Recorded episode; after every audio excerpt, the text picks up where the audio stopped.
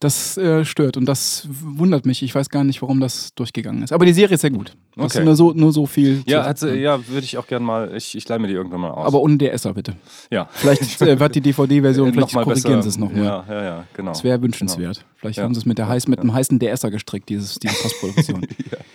Können wir das jetzt sukzessive mit allen äh, Buchstaben des Alphabets machen? Können wir vielleicht auch ein. es gibt keinen D-Ohr zum Beispiel, den gibt Ah, es ist nicht. schade. Der aus allen O's ein I macht. Ah. Aber es gibt doch dieses Kinderlied mit den. Drei Chinesen mit dem Kontrabass. Genau, das da habe ich auch dran gedacht. Gibt es das nicht als ähm, Plug, Plugin. Plugin? Ja. Das Schnee, den Chinoiser. Ein Schien, Chinoiser, Chineuser. Nee, nee, den gibt's, gibt's noch nicht, aber den DSer, den gibt's.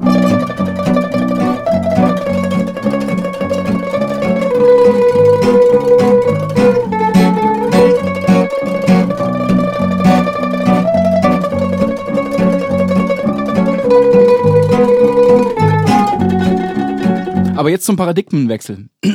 ja. Und zwar äh, habe ich mir vorgenommen, in der Folgezeit, in den nächsten äh, Musikvollzugsbeamte-Sendungen, die ich hiermit einläuten möchte, Mhm, ja. ähm, nicht mehr die Rolle zu spielen desjenigen, der die Dinge sagt, die man auf gar keinen Fall sagen darf. Und die äh, natürlich äh, nicht, ähm, die, ja, genau, ich bleib dabei.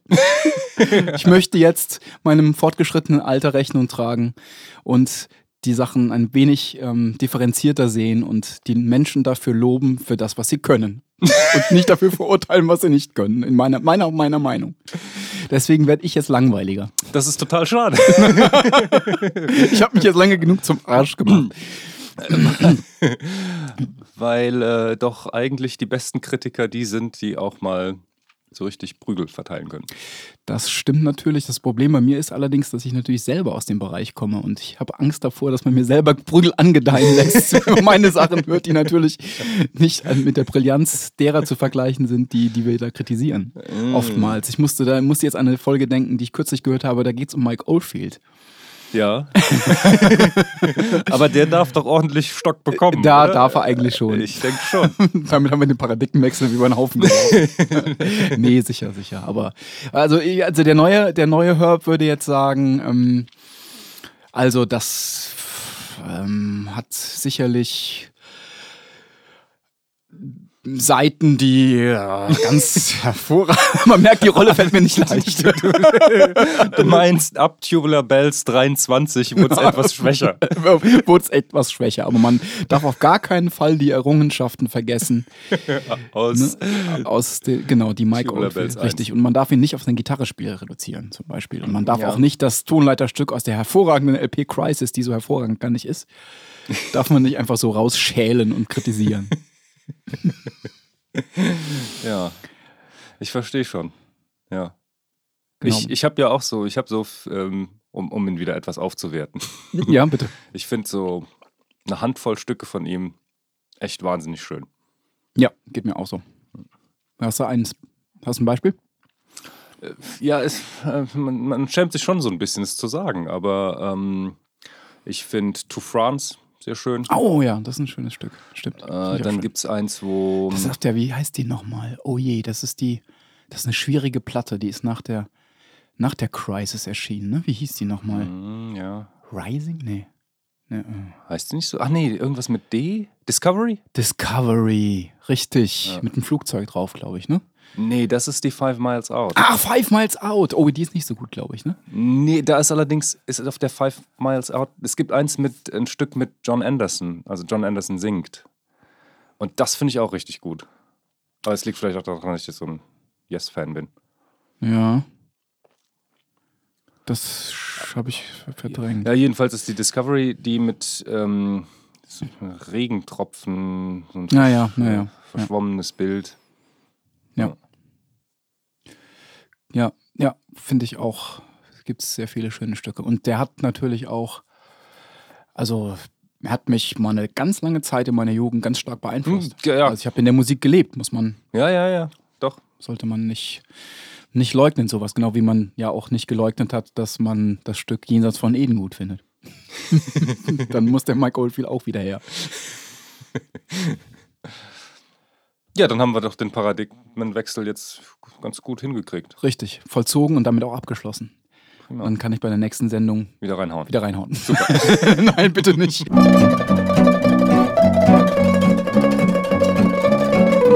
Also es gibt natürlich Dinge, äh, die, die, die sollen so bestehen bleiben, wie zum Beispiel Ina Müller. Die finde ich immer noch ganz schrecklich. die ist nämlich jetzt gerade wieder auf Tournee. Da habe ich auch Poster gesehen. Ja, man sieht alle Orten, als sollte man eigentlich einen Stinkbomben werfen. Ja. Ich finde das also- eigentlich ziemlich, eine ziemlich faire Bestrafung. Also ich muss mich an eine Bege also, da muss ich noch eine Begebenheit aus dem gutbürgerlichen Leben erzählen, nämlich die, dass ich bei einer Hochzeit eines Freundes ähm, ich darf jetzt nicht so sehr ins Detail gehen, sonst weiß der Freund, wer, wer gemeint ist. Aber ich war mal war bei einer Hochzeit, wo ich den Einmarsch der, der Braut nicht wirklich genießen konnte, weil neben mir jemand Flatulenzen hatte.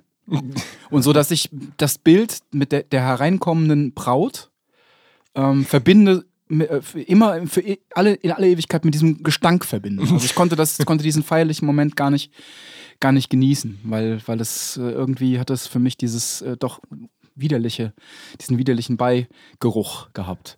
Und Und jetzt die, die Brücke zu ähm, Ina Müller. Ja, ja. Nämlich, wenn man da, wenn man es schaffen würde, einfach einen ganz ordinären Gestank zu erzeugen.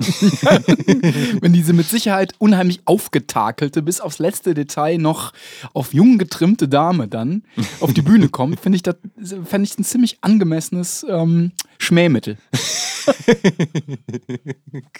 ja, klasse.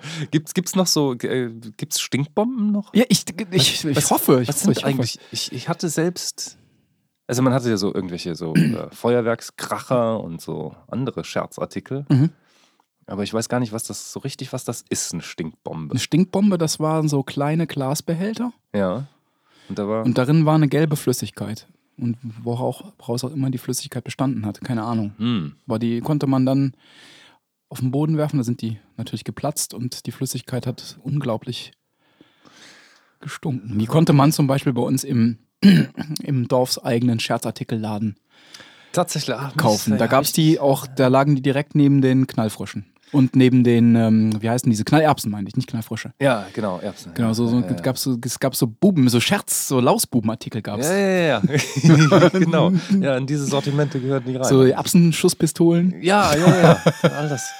Du, ja, Ich hatte, ich hatte nie eine Stinkbombe. Nee, ich, doch, die fand ich auch, die fand ich so, eigentlich, die fand ich formschön. Ich mochte die eigentlich gerne. Ich mochte so ein paar Stinkbomben zu haben, weil die sahen cool aus. Oh, aber man spielt da schon mit dem Feuer, ne?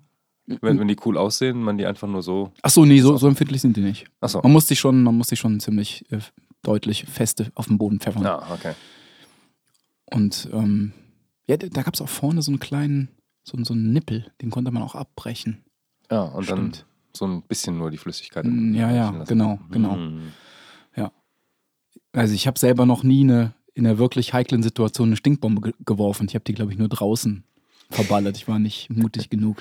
Ich habe nie in der Klasse eine Stinkbombe zum Beispiel geworfen. Oder in der Kirche. Oder du? Nee, du hast ja. Du Nee, hast ich, ja, ich ja, mir ist mal so, ein- so ein, so ein Kracher-Ding, äh, so ähnlich wie so eine Schreckschusspistole. Die ist mir versehentlich in der Klasse losgegangen. Mhm. Und äh, ich habe mich ebenso erschrocken wie die Lehrerin, die äh, sich so wahnsinnig erschrocken hat, dass sie auch unglaublich wütend wurde. Zu Recht irgendwo. Und es war ja auch wirklich ein Versehen, aber ich habe Strafarbeiten machen müssen ohne Ende.